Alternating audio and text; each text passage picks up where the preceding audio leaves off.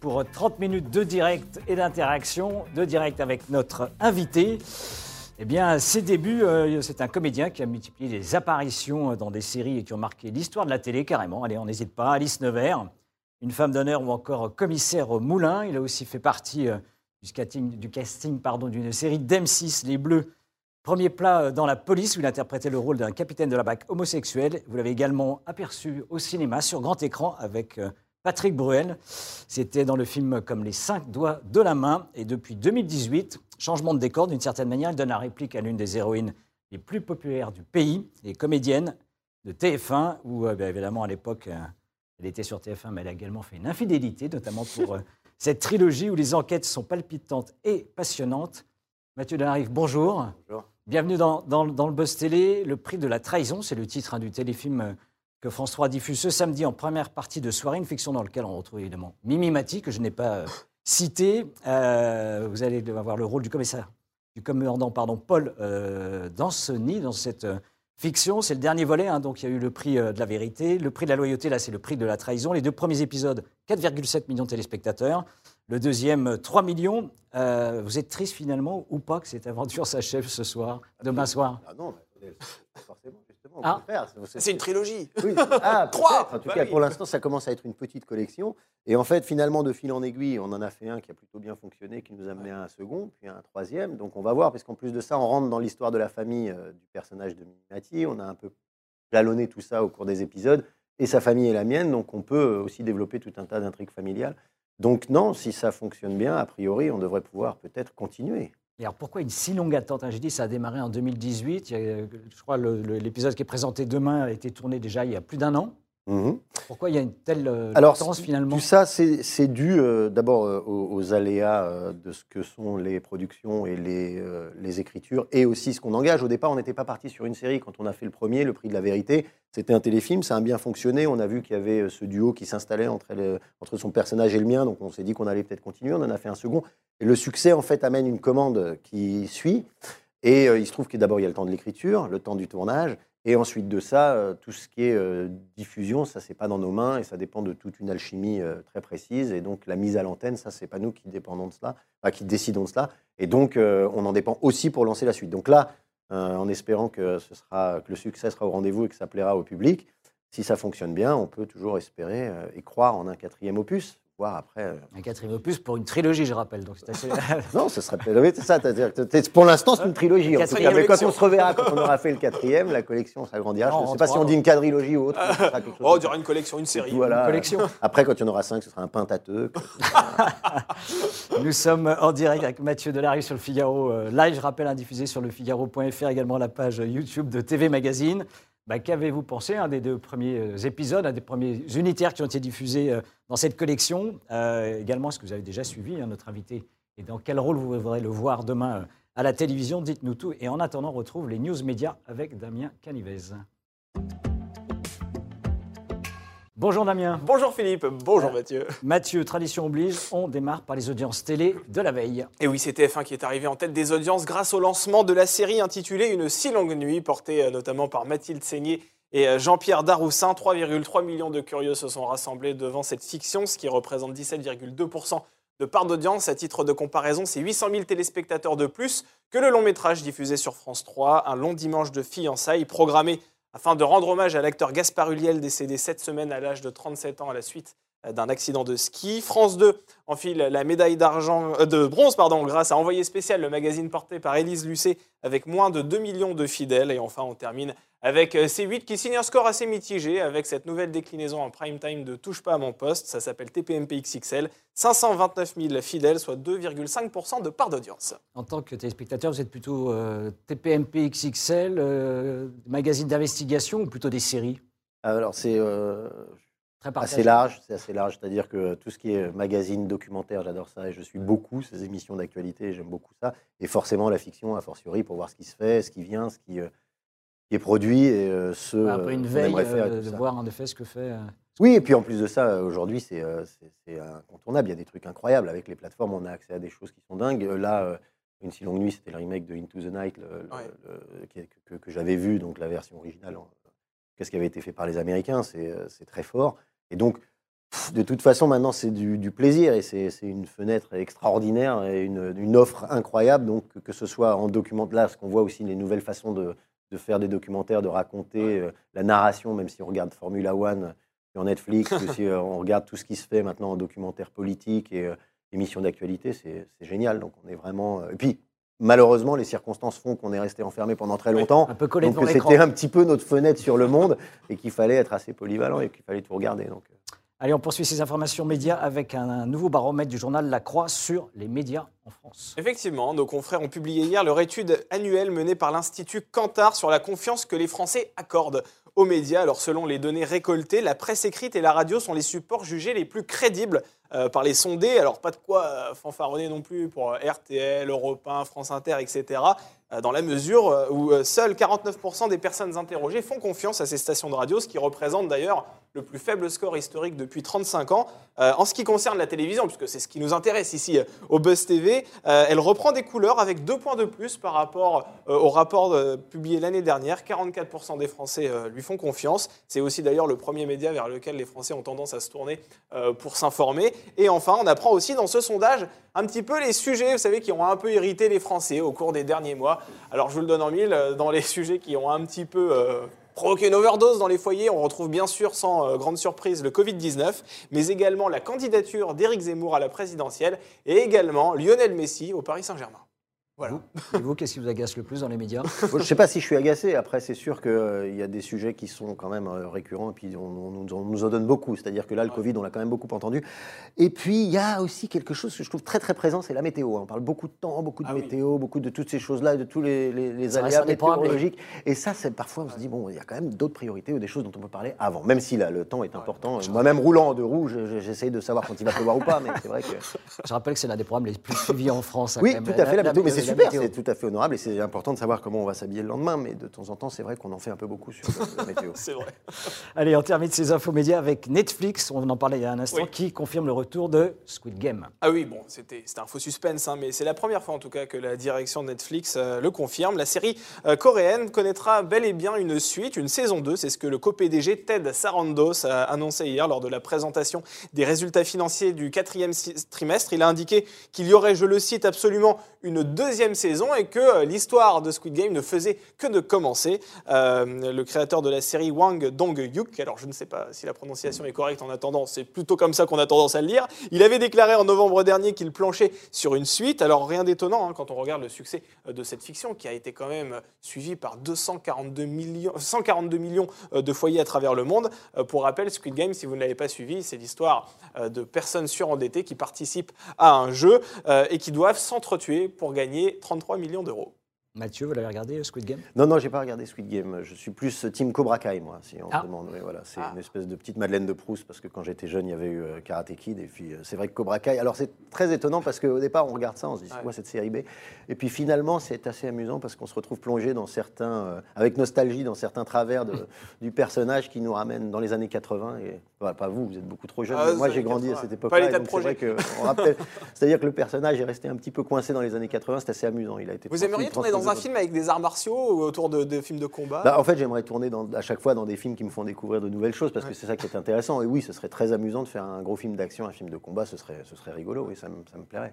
Après, ça me ferait travailler ma souplesse. Parce que, c'est vrai que- et, et en tant qu'acteur, de travailler justement pour toutes ces nouvelles plateformes. On voit l'appel d'air que ça a créé évidemment auprès des téléspectateurs, mais également auprès du métier, hein, du cinéma ou, ou de, de la télévision. Travailler pour un Netflix, un Amazon, voire un Disney Plus aujourd'hui qui est présent? Ah bah, bien sûr, de toute façon, je crois que le principe de ce métier à la base, c'est un métier de passion et qu'on on le fait parce qu'on a envie de, de tourner, de- de- d'être sur une scène de théâtre ou sur un plateau de télévision ou de cinéma. Donc de toute façon, après, qu'importe, enfin peu importe le média ou en tout cas celui qui diffuse, si le rôle, le personnage et le projet euh, sont excitants, euh, bien sûr qu'on y va et on a envie d'y aller. Et- mais après, ça ne veut pas nécessairement dire qu'on est plus heureux d'aller sur une plateforme que sur euh, une chaîne hertzienne ou sur euh, Au cinéma même. quelque chose. Oui, au cinéma. C'est-à-dire que là, pour le coup, c'est vraiment les projets qui nous donnent envie d'aller, euh, de suivre une équipe et de, de travailler ensemble.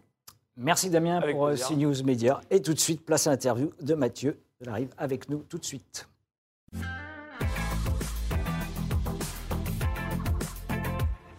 Allez, je l'ai dit, samedi, France 3 euh, diffuse en prime time le prix euh, de la trahison. hein. Vous donnez la réplique, je l'ai dit, à Mimi Mati dans la peau du commandant de gendarmerie Paul Les, deux précédents épisodes, hein, donc intitulé Le prix de la vérité et le prix de la loyauté, diffusés 2018 Et, 2019, euh, est-ce qu'il faut que je regarde vraiment les deux premiers unitaires pour comprendre ce qui va se passer dans le troisième qui est diffusé samedi soir? Normalement, vous devriez arriver à comprendre, parce que quand même, c'est assez... Euh, c'est pas le principe d'une série, on est d'accord. C'est des unitaires. On n'est pas, on pas sur du, du, feuilletonnant, même s'il y a des choses qui font référence aux épisodes précédents, évidemment, en tout cas notre lien. Ce qui est intéressant quand on a vu les deux premiers, c'est qu'on voit un peu comment c'est euh, fait le, la relation entre les deux personnages, puisque c'est important, et puis qu'en plus de ça, c'est quelque chose qu'on retrouve aussi euh, en off finalement, parce qu'avec euh, Mimi, ça a été assez euh, immédiat. On s'est rencontrés, on a fait des essais. Il y avait d'autres comédiens. Euh, Vous n'aviez pas déjà travaillé avec elle Non, non, jamais. Et euh, en fait, on a, on a, fait des essais. il y a d'autres comédiens de grand talent qui sont venus.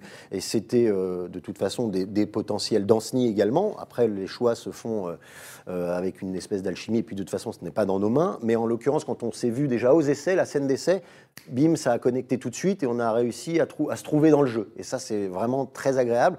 Et ça s'est jamais démenti au cours des tournages des, trois films. Et au contraire, euh, notre relation a, évolué à la fois en in et en off. Et c'est d'ailleurs ce qui m'a permis, après le, tournage du deuxième opus, de la piéger dans Surprise, Surprise, parce que je connaissais quelques, quelques petits travers de Mimi, et donc j'ai réussi à la piéger euh, sans qu'elle s'y attende. C'était assez amusant, puisque je sais euh, ce qui peut la faire bondir. Qu'est-ce qui peut la faire bondir, Mimi Mati elle, elle, est très flegmatique, elle est, elle est, très calme et elle est capable de, de, de, de, faire face à tout type de situation. Sauf que quand elle est en voiture, elle est un peu stressée quand elle ne conduit pas. Et donc, euh, j'ai joué de ça euh, pour la piéger. Donc, je, je, lui ai fait faire une petite balade en voiture dans Paris qui était un peu stressante par rapport à mon, ma façon de conduire. C'est un peu un rallye pour découvrir. On va dire, oui, en fait, en fait c'est-à-dire que j'ai. D'ailleurs, à la fin, elle, s'est dit, mais si c'est vraiment toi, ça c'est un problème, je ne veux plus jamais te voir parce qu'elle m'a pris pour un psychotique. C'est-à-dire qu'à un moment donné, donc je vais la chercher on est censé aller déjeuner avec euh, le réalisateur, le metteur en scène et euh, le, producteur de, donc des prix 2. Et euh, donc je vais la chercher en voiture, je lui propose d'aller la chercher. Et puis à un moment donné, on est un peu coincé dans les embouteillages, donc je commence par sortir un gyrophare. Elle me dit, mais qu'est-ce que tu fais? Je dis, non, mais quand ça roule pas, je l'ai piqué sur un tournage, je le fais, les voitures s'écartent. Puis après, il y a un feu rouge, donc je mets une sirène, donc on grille le feu. puis ensuite, on se fait arrêter. Je sors ma plaque, je l'avais, j'avais récupéré sur le tournage, ma, plaque de commandant de police, et je dis que bah non, je l'escorte parce qu'elle est menacée, que c'est moi qui suis son garde du corps. me dit Qu'est-ce que tu fais? Et ensuite, on a fini par une course-poursuite où j'arrête euh, quelqu'un qui n'a rien fait dans le bois, je lui passe les menottes et tout, donc elle s'est demandé ce qui se passait. donc voilà, donc c'est monté crescendo, et en plus de ça, évidemment, je conduisais de manière un petit peu euh, rock'n'roll et sportive, on va dire. Pas, pas, froid aux yeux, comme on dit. Voilà, mais on s'est bien amusé. Allez, Damien, oui. première réaction aux questions des internautes qui nous suivent. Effectivement, on est en direct sur la page YouTube de TV Magazine et sur lefigaro.fr. Alors, on a beaucoup de réactions. Déjà, Nicolas qui trouve effectivement très marrant le surprise-surprise que vous avez tourné avec Minimati. Apparemment, il l'a vu. Et il souhaite savoir si vous préférez les rôles de gentil ou les rôles de méchant. Ah, ah ça, c'est une très bonne question.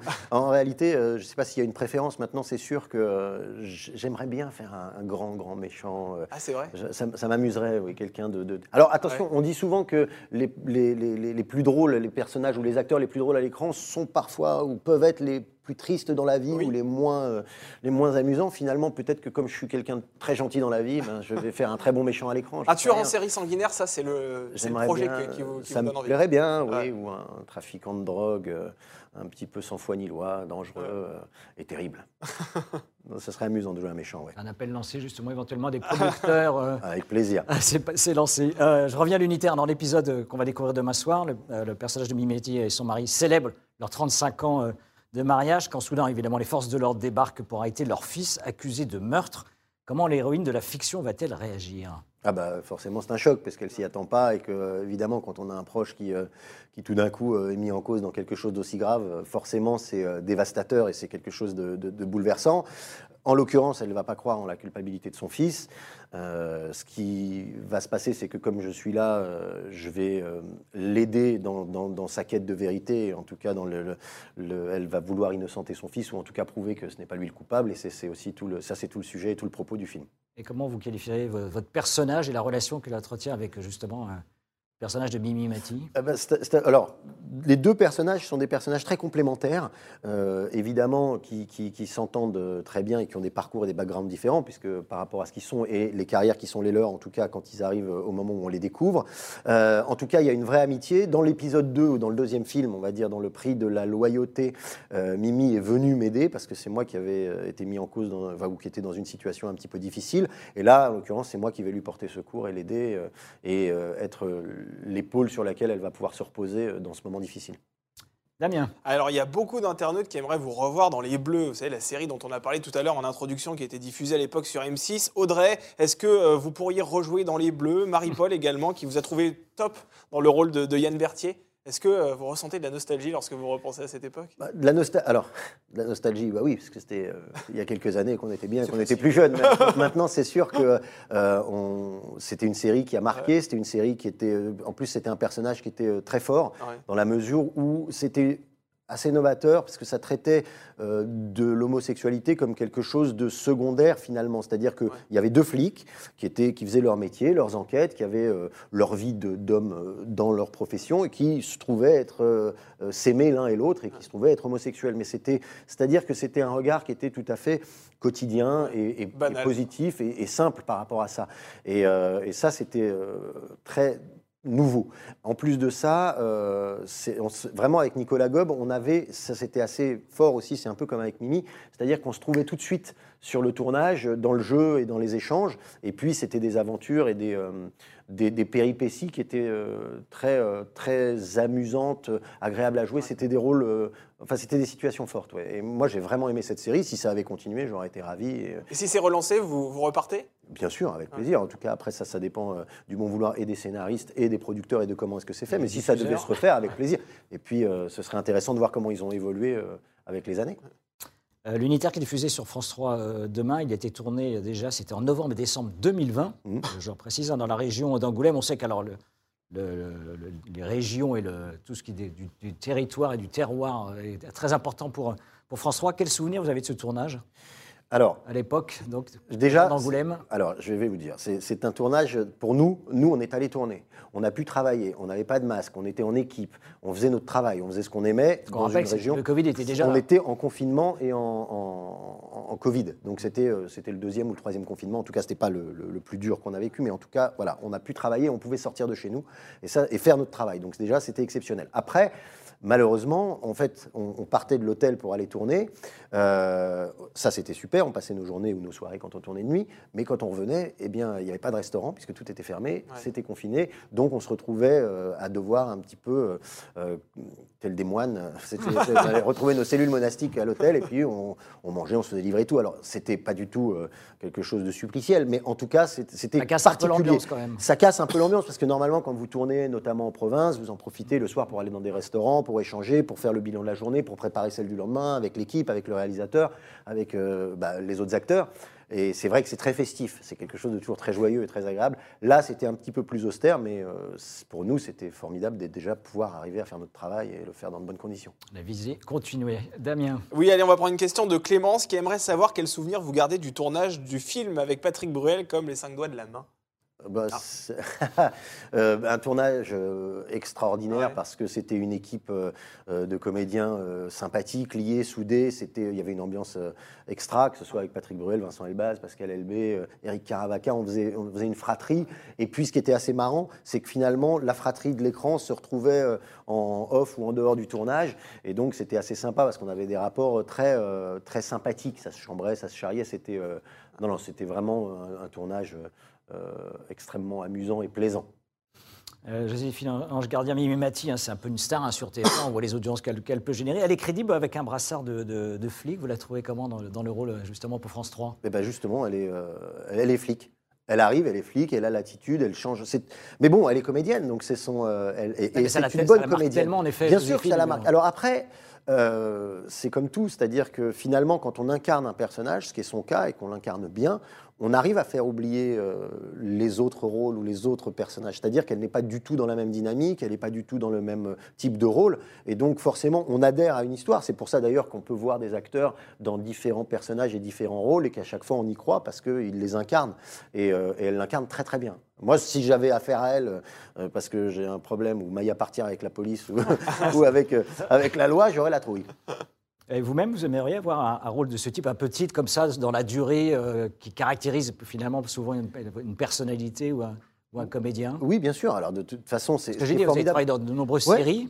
Euh, c'est- ce, qui est, ce qui est super dans un personnage euh, ou dans un rôle qui est au long cours et dans une série qui est dite, alors le mot est pas très joli, mais quand on parle de récurrence, c'est qu'on a le temps de l'installer, qu'on a le temps de le faire évoluer, d'abord de grandir avec le personnage et de faire évoluer le personnage avec soi-même. Et c'est très intéressant parce que là, on construit, on construit sur le long terme, et puis euh, c'est euh, c'est une belle aventure. Donc on a le temps de, de, de- de voir, d'avoir une vision à long terme. C'est souvent ce qui peut manquer aussi quand on est acteur, c'est que quand on finit un tournage, on se demande ce qui va se passer après, où est-ce qu'on va aller. C'est toujours un saut dans l'inconnu. Effectivement, c'est toujours ça. Damien. Alors, Mathieu est génial dans tous ses rôles, mais j'avoue avoir une préférence pour le théâtre. Ça, c'est un commentaire d'Angélique. à quand un. Merci, retour sur Angélique. les planches Alors là, euh, bah, ce, ce sera euh, avec plaisir quand ça se présentera. Ce qui est très particulier, c'est que finalement, même si on fait le même métier et que c'est toujours globalement le même travail, Ouais. on est acteur, on interprète des personnages, il y a une espèce de cloisonnement. C'est vrai que pendant longtemps, on disait les acteurs de cinéma font pas de télé, les acteurs de télé vrai. font pas de cinéma, et le théâtre, c'est encore autre chose. C'est-à-dire que c'est Cloisonnement, chacun dans son. Un petit peu. C'est pas du fait. euh, je ne pense pas que ça vienne des comédiens eux-mêmes. Ça vient aussi des gens qui, quand ils travaillent avec une équipe, ont envie de retravailler avec eux, les connaissent, se connaissent. Donc, et puis, il faut que les rôles se présentent, il faut que les projets arrivent au bon moment. Donc, euh, c'est toutes ces choses-là qui font que parfois, il n'y a pas vraiment de passerelle ou qu'on peut avoir l'impression qu'on est plus un acteur de télé, un acteur de cinéma ou un acteur de théâtre. Mais euh, si je pouvais revenir au théâtre, ce serait avec grand plaisir parce que j'adore ça. Être sur scène, c'est exceptionnel. Et là, un peu comme quand on a un rôle récurrent, donc qu'on installe sur le long terme, aller au théâtre tous les soirs, avoir le contact avec le public, et puis faire évoluer son rôle et sentir la salle, c'est c'est quelque chose C'est ce que vous préférez entre la télé, le cinéma et le théâtre Vous préférez le théâtre? Il n'y a pas de préférence. Je- très honnêtement, hein, c'est pour, c'est- ce serait compliqué. En fait, on fait aussi ce métier parce que on aime euh, quand ça change, quand ça bouge, quand on découvre de nouvelles personnes, quand on découvre de nouveaux rôles, quand on. C'est vraiment c'est un métier et c'était très, très, très dur pendant le, le- le vrai confinement. C'est que finalement, même si on peut, il y a des acteurs timides, il y a des acteurs plus introvertis que d'autres, mais on aime être en équipe, on aime travailler ensemble et c'est cette cohésion là qui est très agréable et qui est très porteuse. Et donc, euh, que ce soit au théâtre, à la télé ou au cinéma, ce qui compte, c'est le personnage, l'équipe euh, avec, lequel, avec laquelle on va travailler, et ensuite de ça, euh, quelle est l'aventure qui arrive. Mais c'est, euh, ce serait formidable de retourner au théâtre. l'évolution des personnages, on a dit, hein, le prix 2, ça a été conçu comme une trilogie. Vous dites qu'il y a peut-être en effet un quatrième numéro qui peut se, qui se préparer. Vous, vous avez déjà imaginé, vous pouvez vous projeter dans ce que, comment votre personnage à vous pourrait évoluer déjà? Oui, probablement. Déjà, on déjà on a. Je ne vais pas dévoiler ou déflorer l'épisode de demain, mais on a fait euh, donc euh, vivre la famille de- de- du personnage de Minimati. On voit son mari, interprété par Patrick Rénal. Il y a aussi son fils, euh, interprété par un garçon qui s'appelle Mathieu Coniglio, et sa fille, qui est interprétée par une comédienne qui s'appelle Juliette Chen. Et c'est vrai que je ne peux pas parler pour son personnage, je ne voudrais pas m'avancer pour elle, mais en tout cas, mon personnage, celui de Danceny, n'est pas insensible à son charme et à ses charmes. Donc Ah. peut-être que ça pourrait laisser augurer d'une aventure entre elle et moi. Et peut-être que Mimi deviendrait ma, ma belle-mère. Ah, c'est intéressant ça. Vous avez une bonne on piste, pas- je on va- trouve. on va spoiler. euh, Ah, mais on- non. Ah non, spoiler Ah non, pour l'instant. spoilons pas, pour l'instant, spoilons pas. mais on sait pas. Eh, Damien Allez, une question de, de Charles qui souhaite savoir ce que vous faites lorsque vous ne tournez pas à la télévision. Alors ça me permet de vous poser une question aussi en lien avec Camping Paradis parce que vous travaillez dans les coulisses de Camping Paradis. Oui, tout à fait. Alors, il se trouve que euh, j'ai la chance d'écrire certains des épisodes de Camping Paradis. Euh, cette série que j'ai découverte d'abord comme acteur, sur laquelle je suis arrivé, où j'ai découvert une équipe euh, extraordinaire. C'est une ambiance incroyable. C'est-à-dire vraiment, euh, Laurent Ournac et euh, tous ceux qui sont autour de lui euh, insufflent une espèce d'énergie et de... un plaisir à être sur place, d'abord parce que ça se tourne dans le sud, que c'est très agréable et qu'on est au soleil, mais ensuite de ça parce qu'il y a une vraie équipe, une vraie cohésion, euh, et qu'ils ils ont réussi à créer une famille. Et que j'y suis allé, j'ai trouvé ça extrêmement sympathique. Le producteur de euh, Camping Paradis, donc euh, Richard Berkovitz, a produit Le Prix 2. Oui. Et donc, en fait, après, on avait dû tourner, je pense, en juin l'épisode, ou mai-juin, j'avais tourné l'épisode de Camping, j'avais trouvé ça super sympa. En septembre, je tourne le premier Prix 2. Et donc, je vais voir Richard, et je lui dis, Richard, puisque j'ai j'ai écrit notamment sur Nos chers voisins, et ça fait très longtemps que j'écris euh, également, je, lui ai demandé, si, est-ce que tu cherches des auteurs pour Camping? Il m'a dit oui. Euh, on a essayé, ça a bien fonctionné. Finalement, bon, je les écris toujours avec euh, un co-auteur, on écrit à deux, c'est toujours mieux, je trouve, de rebondir. Mais j'en ai déjà écrit cinq qui ont été tournés et diffusés. Là, je suis en train de travailler sur un sixième et un septième épisode qui vont se tourner dans la prochaine saison. Et donc, euh, effectivement, je, euh, j'ai intégré en fait l'équipe aussi euh, en backstage comme ça, donc en écrivant et en, participant au développement des des épisodes. Et c'est un peu deux carrières parallèles d'une certaine manière. C'est compliqué justement d'être à la fois comédien, acteur, et puis parallèlement essayer d'être auteur et euh, écrire. euh, Alors, je sais Pour pas. d'autres disons que euh, déjà écrire, c'est relativement difficile, mais en tout cas, on peut faire les deux.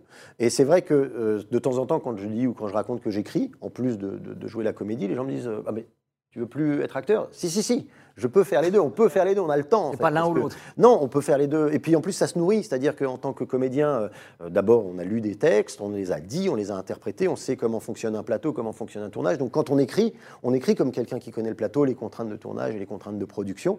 Et donc, euh, je pense que les deux se nourrissent. Et aujourd'hui, effectivement, euh, quand je tourne et quand je joue les textes des autres, j'ai un autre regard sur ce qu'ils ont écrit et, et je- je- j'essaye vraiment d'être le plus respectueux de ce qu'ils ont écrit parce que c'est quand même un métier qui est, euh, qui est difficile et, euh, et- et compliqué, celui d'écrire. Mais euh, et donc si- les deux fonctionnent. ouais. Et si on se projetait encore plus loin, en 2014, je reviens pour ça un peu en arrière. En 2014, vous montiez sur scène, hein, Oui. au théâtre euh, des variétés, euh, à côté d'Amanda Alire. Euh, Dans cette pièce, vous avez un rôle d'un animateur de seconde zone, hein, à la Oui. tête d'un rendez-vous euh, culinaire. Est-ce que, comme certains comédiens, vous aimeriez animer finalement une émission également de télévision? Ça pourrait être amusant, ça dépendrait du type d'émission, mais je pense que ça peut être assez drôle. Ouais. C'est quoi l'émission qui vous ferait saliver, là, comme ça Une émission que vous pourriez animer? Ah, je ne sais pas si je pourrais l'animer. Ce qui serait chouette, ce serait d'animer un talk et d'avoir un échange, de pouvoir euh, avoir un petit peu de, de- de- sniper un peu, rigoler. Enfin, je pense que ce serait ça, ce serait Ah amusant. donc un peu la, à la série La Nuna, quand même. Oui, je pense Dans que je l'esprit. suis- euh, Il a un grand talent pour faire ce qu'il fait. Il est beaucoup plus volubile que moi et euh, il a sa personnalité. On n'est pas du tout. euh, on n'est pas. Je suis loin d'être euh, de Cyril Hanouna et il le fait très bien. Il nous avait reçu à l'époque avec Amanda Lear et Mm. c'était vraiment sympathique.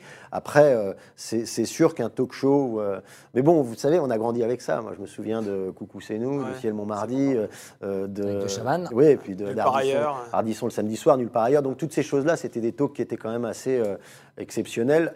Euh, c'était euh, une période où on pouvait dire des choses et faire des choses à la télévision. C'était assez amusant. J'aimerais bien quelque chose comme ça, si je devais le faire. pas donc? Pardon? Pourquoi pas? Donc, Pourquoi pas Oui, bien sûr. Mais après, c'est un métier, donc je ne sais pas du tout, du tout si je serais capable de le faire. Ça ferait une troisième corde à votre arc. Pourquoi pas? L'écriture. Non, mais j'ai tendance à aimer faire des choses et essayer de nouvelles expériences et de découvrir des choses. Donc euh, oui, si c'était, euh, ça serait amusant, ça pourrait être drôle. Mais encore, encore faudrait-il que j'ai le talent pour le faire. Attention. hein. Damien, Allez, une dernière question. Audrey, avec qui aimeriez-vous tourner en particulier? Est-ce qu'il y a un acteur comme ça que vous avez en tête et vous vous dites un jour il faut que je tourne avec lui? Ou une actrice Ou une actrice, oui d'ailleurs. Ouh, c'est compliqué, c'est-à-dire qu'il y en a beaucoup, il y a beaucoup. de- bon, les actrices, après, ça c'est. Je préfère pas, non, je veux pas te dire. Parce Vous allez avoir va- des problèmes, On va vous croire allez que avoir je des- lance des perches et va tout, ça, donc, euh, donc oui, non, mais si tout d'un coup euh, il fallait euh, rencontrer des personnes qui sont des idoles ou des gens qui nous ont fait rêver, euh, et- évidemment que j'aimerais tourner avec des acteurs américains, comme euh, j'aimerais croiser un Al Pacino, un De Niro, Ah oui. euh, ou des gens comme ça, une Meryl Streep, parce que ce sont des gens qui sont euh, absolument incroyables quand ils incarnent leur personnage. Euh, et euh, ici, c'est vrai que la rencontre avec des acteurs, avec des, euh, des, des actrices, ça se fait aussi sur un plateau. Et puis, c'est- c'est c'est pas comme si on voulait tourner avec eux, c'est-à-dire que Ça ça se fait. Et quand ça se fait, euh, c'est assez génial parce qu'on découvre des gens géniaux. Alors Al Pacino est d'accord, hein, il est sur la page Super, YouTube c'est de une bonne TV nouvelle. Magazine. Il nous a dit OK. Il dit OK, darling. Ça, c'est sympa, voilà. avec plaisir. trop, fort, Ah ouais. Damien. On est regardé. Allez, on boucle cette, euh, avec notre rubrique euh, Mathieu Darrive qui s'appelle En toute franchise. Ah, très bien. Évidemment, vous allez répondre comme vous l'avez fait jusqu'ici, avec la plus grande sincérité euh, à, à nos questions. Première question, le, le plus beau souvenir de votre carrière Ah, Ah, je vais.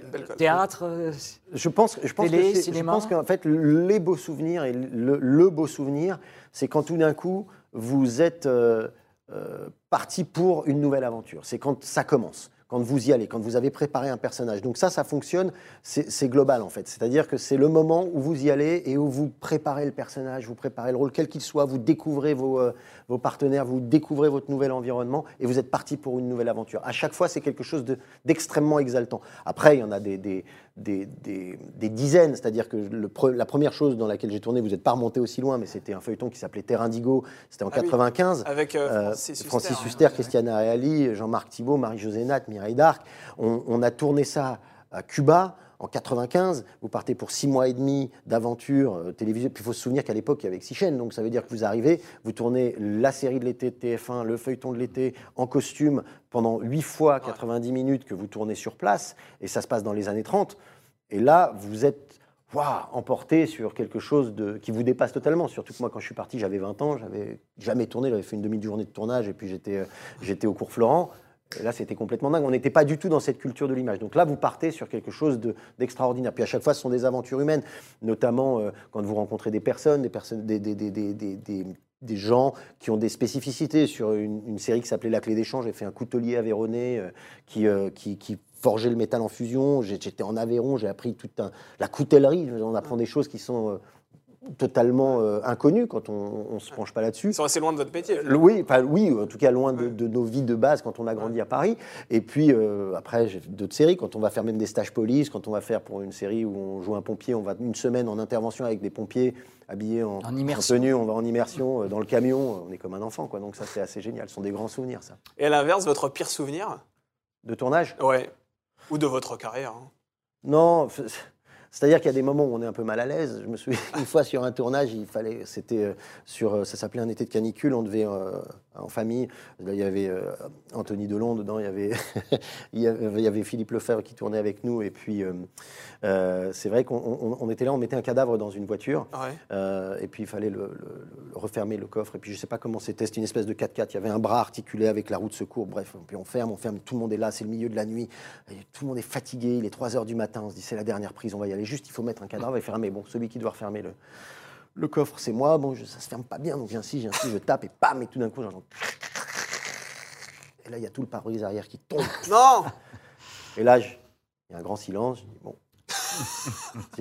On vous demande votre assurance. Là, je ne savais plus où me mettre et on ne sait plus quoi faire. C'est-à-dire que c'est plutôt des, des- des gaffes comme ça qui me mettent mal à l'aise. Ça, c'était un très mauvais souvenir. Bon, maintenant, j'en rigole. Mais... Vous avez dû moment, réparer après ça. avec vos propres Non, non, non, mains. heureusement, on s'en est sorti. Et puis, La finalement, et puis finalement, c'était un mal pour un bien parce que quand il n'y a pas de vitre, il n'y a pas de reflet. Donc, euh, c'était très bien parce qu'il n'y avait plus de reflet. Donc, c'était plus simple. Donc, c'était beaucoup mieux.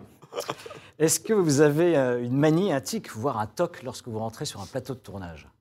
Euh, c'est pas un toc. Euh, en l'occurrence, j'ai toujours besoin d'avoir tous mes accessoires sur moi. C'est-à-dire que là, euh, Mimi se, me- se moque un peu de moi ou me taquine un petit peu par rapport à ça. C'est vrai que bon, on, on sort pas beaucoup nos armes sur le tournage de- du Prix 2. Ça peut nous arriver. Ça m'est arrivé une fois ou deux parce que j'aime bien ça. Mais, euh, mais en l'occurrence, j'ai toujours mon, mon flingue qui est ici, ma carte de police dans ma poche. Alors que je la sors pas, hein, mais parce que je me, sens plus. Quoi, c'est euh, plus crédible. c'est plus, c'est le sentiment de, de- de- rentrer dans le personnage ou d'avoir le de Rester toujours dans le personnage, Exactement. Donc euh, le fait de moi, je sais que j'ai ma carte de police. Bon, ça sert pas à grand chose. Hein, je l'ai dans ma poche, mais au moins je sais que si jamais il y a un problème, je peux arrêter quelqu'un. Vous l'avez pas gardé avec vous, là Je l'ai pas sur moi. Si vous n'aviez pas été comédien, quel autre métier vous auriez aimé exercer? Policier, par exemple? On sent que vous l'avez en vous, quoi. C'est quelque chose que. Alors. Est-ce que c'est pas pour ça qu'on fait l'acteur? C'est-à-dire que parce que euh, on a envie de toucher à tout, de, découvrir tous les métiers. Policier, oui, c'est un métier, c'est un métier que je trouve passionnant et ceux que j'ai rencontrés euh, ont la foi, sont euh, altruistes, ils le font parce qu'ils ont de vraies convictions et donc j'ai rencontré des gens extraordinaires dans la police, mais j'ai rencontré des gens extraordinaires un peu dans tous les domaines. Et plus ça va et plus je vois le, le- avec l'expérience, on regarde le monde, on regarde le parcours et on voit ce qu'on aime. Je crois, et ça c'est pas pour vous faire plaisir, mais je, je pense que être journaliste, ça Ah m'aurait ouais. beaucoup plu parce que je, je- vous pouvez avoir accès à tout, vous pouvez euh, rencontrer des gens dans tous les euh, domaines, vous pouvez avoir. Envie d'écrire aussi, j'imagine Oui, Ouais. bien sûr. Et puis, parce que forcément, vous touchez, il y a la presse écrite, il y a le, le documentaire, le reportage, et puis euh, vous avez aussi mille vies en une. Et, et finalement, je crois que euh, quand on est comédien ou acteur, on aime aussi aller vers les autres et les découvrir. Et je pense que c'est ce qui fait l'essence du journalisme. Vrai. Voilà, mais dans, dans ma vision, hein. peut-être c'est un peu naïf. Non, parce je pense que vous résumez voilà. bien la chose. Mais donc ça, ça aurait pu me plaire, c'est un métier que j'aurais pu aimer faire. Et si vous pouviez faire renaître une seule personne euh, célèbre, ce serait qui? Pour la rencontrer? Oui. Pour échanger avec elle, pour discuter avec elle? Hum, C'est une question très compliquée quand même. hein. Là, ça, là, on rentre dans quelque chose de métaphysique. On rentre dans quelque- Non, mais ce serait quelqu'un, un acteur euh, qui a marqué, euh, qui emprunte encore aujourd'hui, euh, qui a une certaine empreinte sur vous au cours de votre carrière. euh, Euh, je me Ça pourrait être un demande- chanteur je- Écoutez, je crois un que écrivain? je crois, je crois que j'aurais beaucoup beaucoup aimé rencontrer euh, Frank Sinatra. Ah ouais. Voilà. Je pense que c'est euh, c'était une personnalité extraordinaire avec une vie et un parcours euh, hallucinant. Et j'aurais aimé qu'il me raconte un petit peu parce qu'en plus il a, il, a, il, a, il a côtoyé des gens dans tous les domaines, dans tous les milieux et tout ça. Et c'est quelqu'un qui, euh, qui excellait dans tout ce qu'il faisait. Et c'est- une époque aussi dont j'aurais aimé euh, entendre parler, euh, connaître. Tous, tous- tous des détails sur ce qui se passait, sur ce qu'était le Hollywood de l'époque et ce qui nous a fait rêver finalement, ce qui nous a construit. Alors oui, je sais que tout à l'heure vous m'avez parlé d'acteurs, on, on prend des références, euh, quand vous m'avez dit avec qui j'aurais voulu tourner, des acteurs américains, mais on fait aussi ce métier parce que c'est un métier de rêve. Ça veut Ouais. dire que c'est pas parce que là, là on parlait de rêve, hein, on parlait d'aller euh, sur des choses qui sont euh, inaccessibles et qu'on aimerait toucher. Euh, Enfin, pas inaccessibles d'ailleurs, parce qu'il y en a qui y arrivent et qui le font très bien. Donc il y a beaucoup d'acteurs français qui tournent aux États-Unis et tant mieux pour eux. Mais c'est vrai que c'est plus rare et c'est quand même ce qui nous a donné envie à un moment donné de, de faire ces métiers-là et d'aller dans ces directions-là. Donc euh, je pense que ce sont des personnalités comme ça, parce que Sinatra. universelles. Quoi. Quel est l'objet le plus précieux que vous possédez? Mes Donc, il n'est enfants. pas forcément le plus. Ah Je sais pas si je les Vous possède, je dites ça parce qu'il y en a en régie Non, mais Vous c'est- vous compliqué. vous C'est pas, non, mais non, je suis pas faillot, mais c'est pas, c'est pas l'objet. C'est- un objet. C'est de toute façon les objets, il faut savoir s'en défaire. Donc c'est plutôt des personnes et des gens. Donc j'ai envie de dire euh, ma famille dans son Ouais. ensemble. La première chose qui me viendra évidemment, ce sont mes enfants, mais je les ai pas fait seuls. Donc il y a ma femme aussi. Vous la mettez avec. oui, bah oui, c'est la famille. Donc on salue l'un de vos enfants qui s'appelle, le prénom, Euh, euh, un de mes enfants, Qui est en Simon, régie Simon, Simon est en régie, oui, Ouais, il nous suit parce que. qui est avec nous et qui suit euh, son père. train de J'ai la chance, avec, euh, m'accompagne parce qu'il fait son, son stage en entreprise, il voulait découvrir plein de choses. Je lui ai dit bah tiens, viens découvrir ce que c'est que le journalisme, la régie et une émission de télé en direct. Donc bien vu Simon, avec nous. Euh, votre plus grande phobie Euh, ne pas être là. Ah. C'est-à-dire ne pas être là au bon moment ou pour euh, ceux qui en ont besoin ou quand euh, il faut être là. Le rendez-vous manqué. Ne pas être là, ouais. C'est pas que sur un tournage donc. Non, mais ça s'applique à ça aussi. Ah aussi, ah oui. Parce que, quand, parce que vous pouvez ne pas être là au moment où vous tournez. C'est-à-dire que quand vous êtes dans l'instant et que c'est là que vous interprétez le personnage et que c'est votre scène, alors là on va dans la métaphysique, mais vous pouvez avoir la tête ailleurs, vous Ouais. pouvez être absent, et puis la scène est finie, la journée de tournage est terminée, et vous dites j'ai pas été euh, pas au rendez-vous, j'étais pas là. Euh, ne pas être là, oui. L'absence. Être absent, moi, hein, pas l'absence des autres. Allez, une dernière question. Quel est l'objet euh, Quelle est la chanson que vous écoutez en boucle en ce moment? En ce moment Ouais. ou dans ma vie en général? Oh, comme vous voulez. Une chanson euh, qui est Une emblématique chan- pour vous. Ah, une chanson emblématique, je dois l'admettre, c'est L'envie de Johnny Hallyday. Ah, ça. ouais. C'est une chanson Elle qui, euh, qui est forte, qui est puissante, qui m'accompagne et qui me, d'abord que, que- que j'aime à la base, et puis en plus de ça, petit secret, c'est vrai que quand euh, je suis euh, invité à un mariage de proches ou à un événement familial, un anniversaire qui marque une vraie dizaine, hein, j'ai tendance à détourner l'envie euh, et, et à la chanter à mes amis avec des paroles que, que je Ah, euh, que j'adapte. J'adore faire ça, ouais. Mais, Vous êtes un peu même les paroles des chansons. oui, non, mais je me perds attention, en toute modestie, puis c'est adapté, c'est à la personne. C'est-à-dire que quand vous m'inviterez, je sais pas, à, à vos 40 ans, Ouais. euh, je, Oui, a- je qu'on se connaîtra bien et que j'aurai des choses à mettre dans le texte, je vous chanterai l'envie de Johnny. euh, Vous n'avez et pas je reçu faire part C'était il y a quelques années. Pour mes 100 ans éventuellement. Ouais, J'aimerais bien, j'espère qu'on sera là tous les deux et que je serai encore capable de vous chanter. On échangera encore sur les personnes que l'on admire. Merci Mathieu Delarue d'être venu euh, Merci à vous. au Boss Télé. Je rappelle, on vous retrouve hein, dès demain soir. C'est sur France 3 avec Mimi Mati dans le prix de la trahison en prime time. Et donc euh, nous nous revenons dès lundi. Effectivement, on dort ce week-end, on se retrouve lundi avec une animatrice qui va relancer une marque emblématique de TF1. Souvenez-vous, ça s'appelle Star à domicile et elle vient nous parler aussi d'une soirée spéciale qu'elle animera sur M6. Il s'agit de Flavie Flamand qui sera avec nous euh, lundi sur ce plateau. Donc soyez nombreux avec toutes vos questions. Merci encore. Merci à Très vous. bonne journée. Merci. Bon week-end. Au revoir.